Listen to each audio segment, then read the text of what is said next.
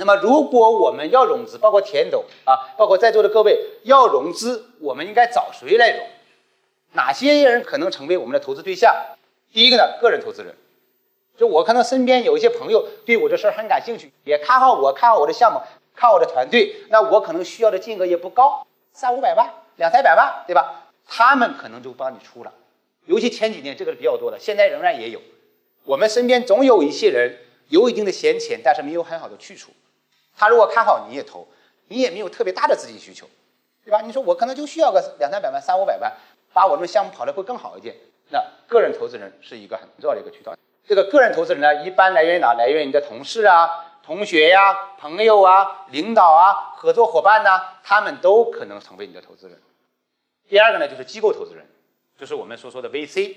那么 VC 呢，一般包括这几种类型，根据他投资阶段不同，它的资金规模不同，这个 VC 呢，就是你们经常听的风险投资机构。PE 呢，一般是投中后期的，对吧？就 IPO 之前的。那么我们现在呢，这几年进行双创。包括今天为止，很多地方出了政府引导基金，这个呢其实也是一个投资机构的来源。还有呢就是产业投资人，产业投资人呢是指说跟你所从事的行业上下游有关系的，也是我们现在的一些投资。那他们主要是一些上市公司、一些政府引导基金或者一些准备上市的公司。那这里面我主要给大家讲一下，跟这些机构打交道的时候，有些机构它有它一些特点，比如说这里面重点我想说的是产业投资人。产业投资人当投资一个项目的时候，通常是要控股的，他是希望能够控制的公司，他的出发点不是纯粹的财务投资。财务投资是什么意思呢？就是帮我赚钱，就是我投一千万，最后变成一个亿，变成十个亿，变成一个百个亿，这就我的诉求。我从来没有想到跟你的项目一起要永远走下去的，我也没想到要控制你，这不是我的诉求。而产业投资人，他的诉求是明显的，他的诉求也许不是直接的给他的财务回报。你只是来丰富我的产业链，你只是用我来讲我上市公司的故事，这就是我的诉求，对吧？新希望集团，我收了宣威火腿，我投资了宣威火腿，我控股了宣威火腿。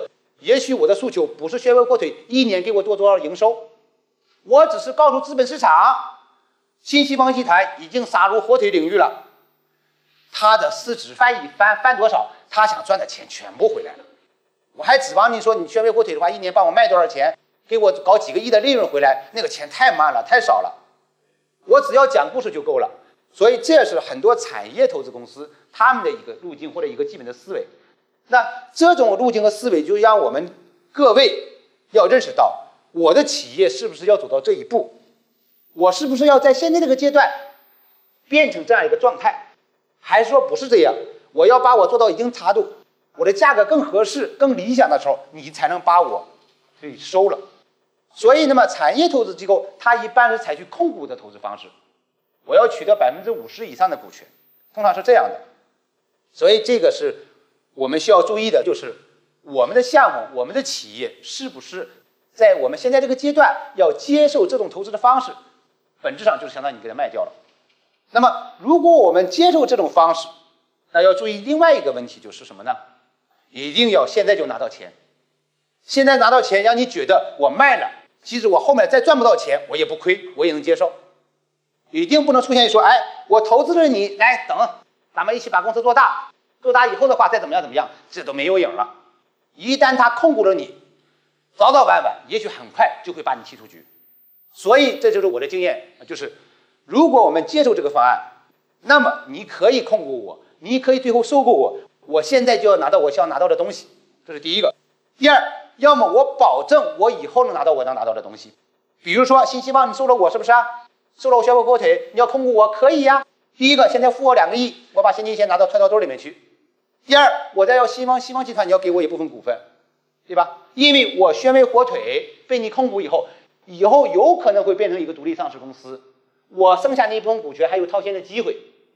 如果你没有变成一个独立上市公司，那就意味。即使宣威股腿一年有五十个亿流水，我其实也拿不到钱。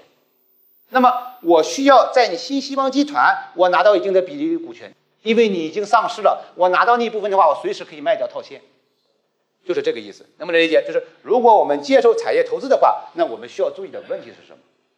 那么政府引导基金，那么它需要注意的问题是什么呢？就是有些政府引导基金，包括我们一些国企。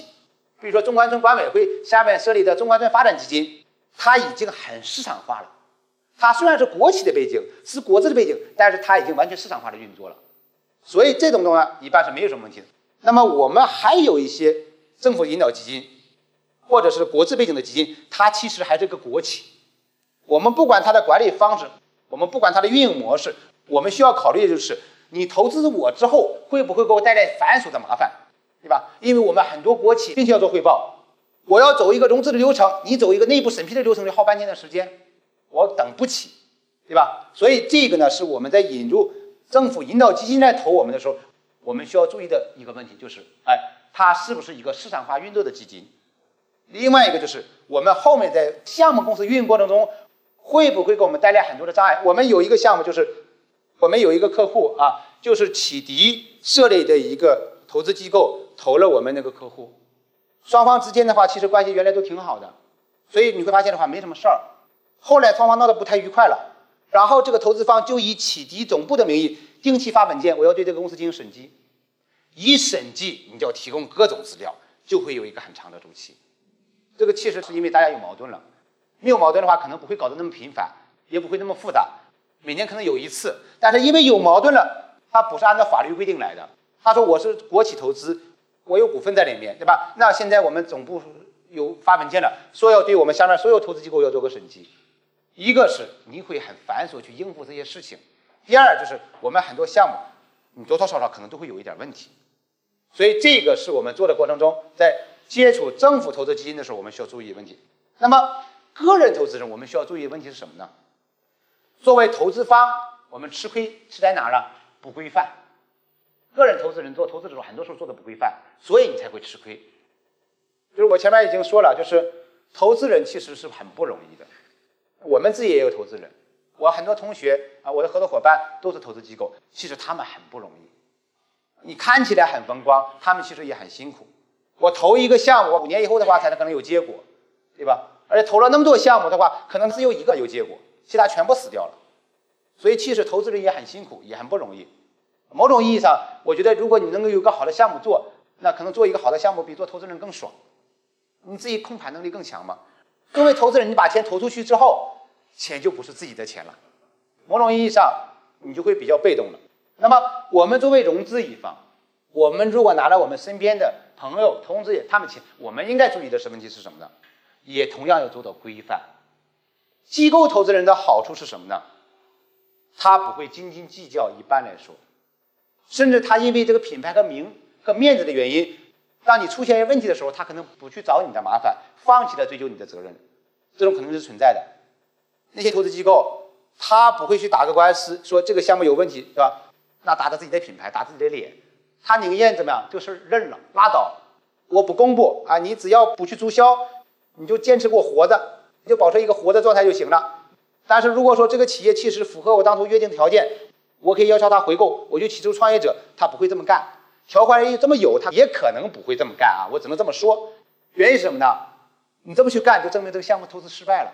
投资失败的话，就会有负面的新闻就开始报道了。一报道的话，就意味着说你水平不行啊。当初为什么没看准呢？说明投资机构有问题啊。所以有些投资机构看呢就说，哎，无所谓了，因为本身投资就有风险嘛。但是个人投资人就不一样了，拿出的每一分钱都是他自己兜里的钱，投资机构的钱是从 LP 那儿募的钱，这个东西还是有一定的差别性的。我花别人的钱和花我自己的钱能一样吗？不一样。我经常说一句话就是。当一个创业者，他能够把投资人的钱当做自己的钱来花，这个项目就成功的可能性就比较大了。很多时候我们做不到，这很正常，这个人性就是这样。我花我自己的钱和我花别人的钱，它能一样吗？不可能完全一样的。个人投资人，当他出现损失的时候，当他投资有问题的时候，他会去跟你较真，因为这是他自己的钱，他辛苦赚来的钱。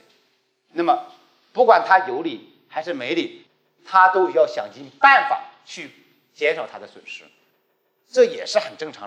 大家立场不一样，大家的视角不一样，都是对的。关键是我们出于哪个角色，我们在扮演哪个角色，我们扮演相应的角色，我们应该做什么样的事情，这就是差别。